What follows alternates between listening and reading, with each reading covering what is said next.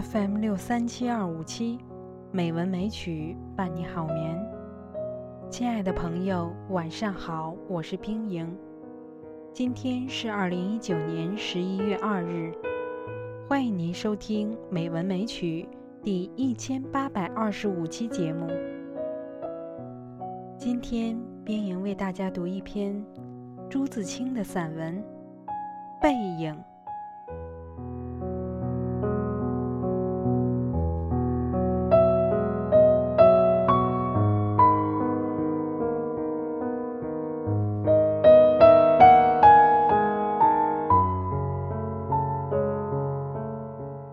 我与父亲不相见已二年余了。我最不能忘记的是他的背影。那年冬天，祖母死了，父亲的差事也交卸了，正是祸不单行的日子。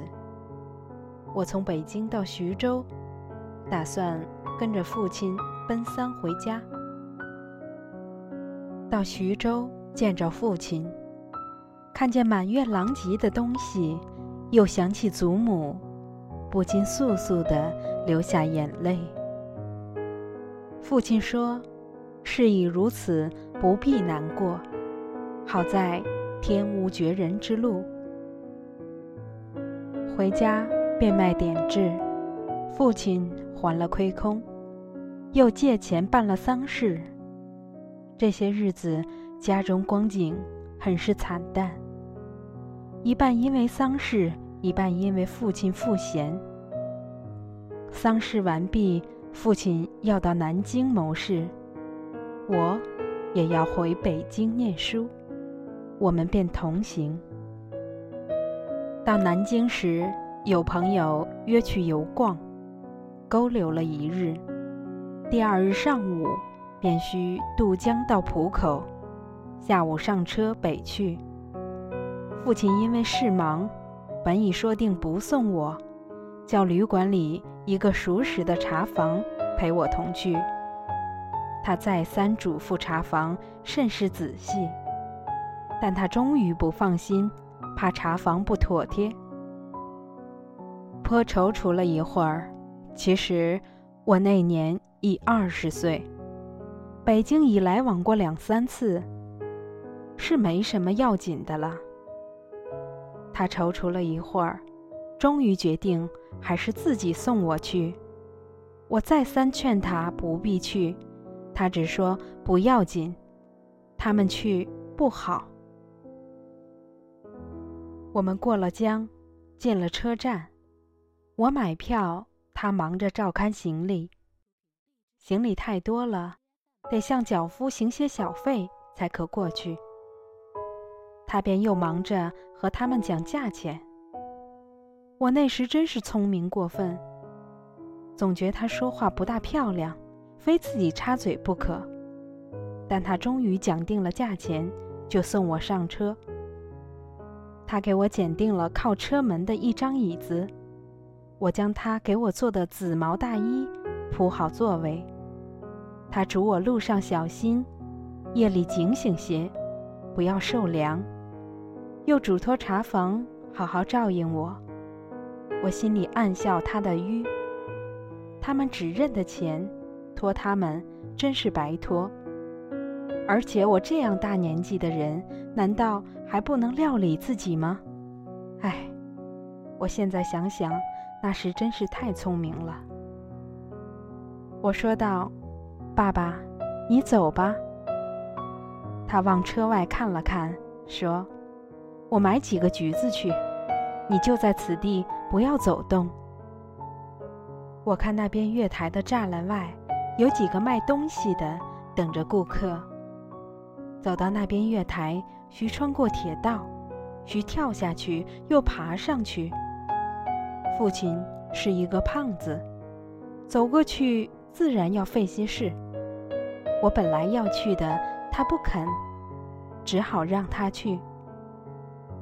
我看见他戴着黑布小帽，穿着黑布大马褂，身青布棉袍，蹒跚地走到铁道边，慢慢探身下去，尚不大难。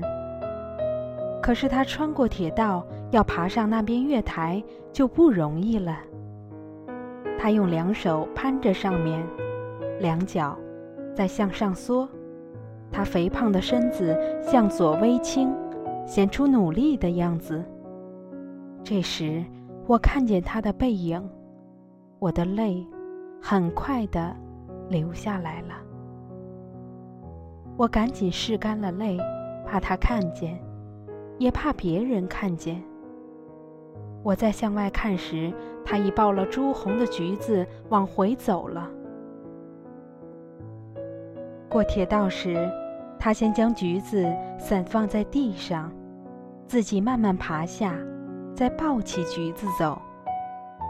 到这边时，我赶紧去搀他，他和我走到车上。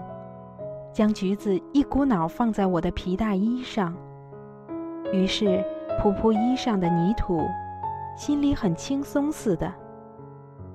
过一会儿说：“我走了，到那边来信。”我望着他走出去，他走了几步，回头看见我说：“进去吧，里边没人。”等他的背影混入来来往往的人里。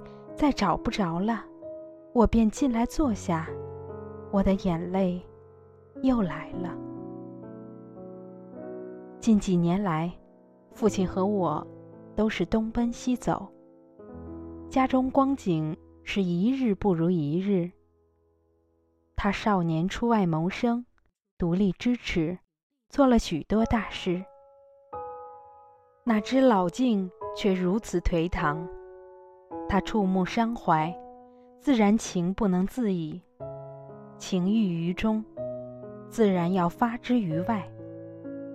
家庭琐屑，便往往触他之怒。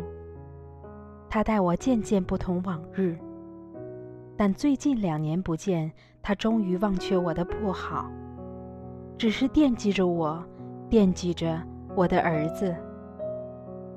我北来后。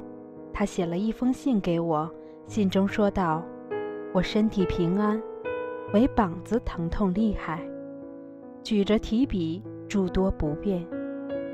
大约大去之期不远矣。”我读到此处，在晶莹的泪光中，又看见那肥胖的青布棉袍、黑布马褂的背影。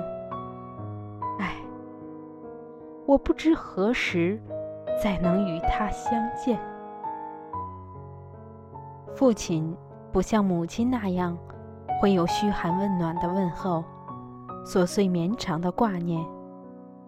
没有不爱自己孩子的父亲，所以你不需要怀疑父亲对你的爱。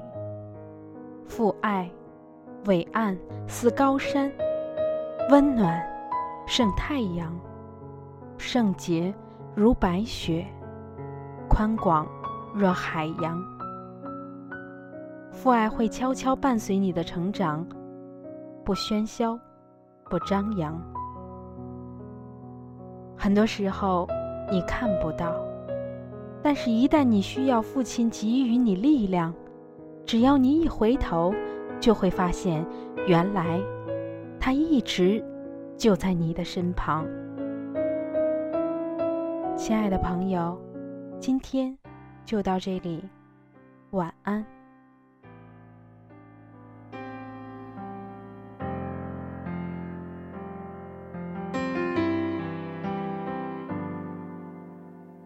一九八四年，庄稼还没收割完，儿子躺在我怀里，睡得那么甜。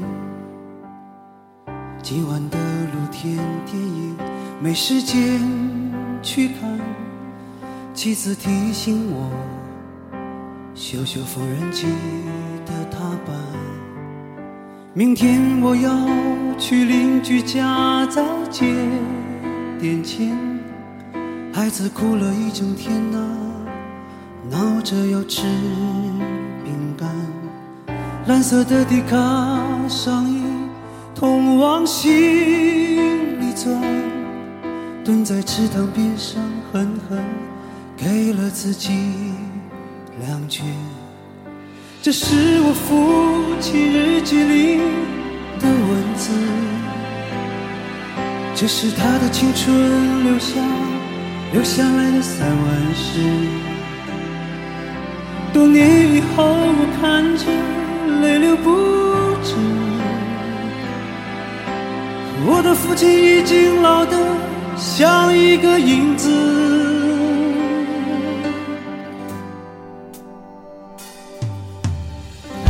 九九四年，庄稼早已收割完，我的老母亲去年离开了人间。儿子穿着白衬衫跑进了校园，可他最近有些心事，受了一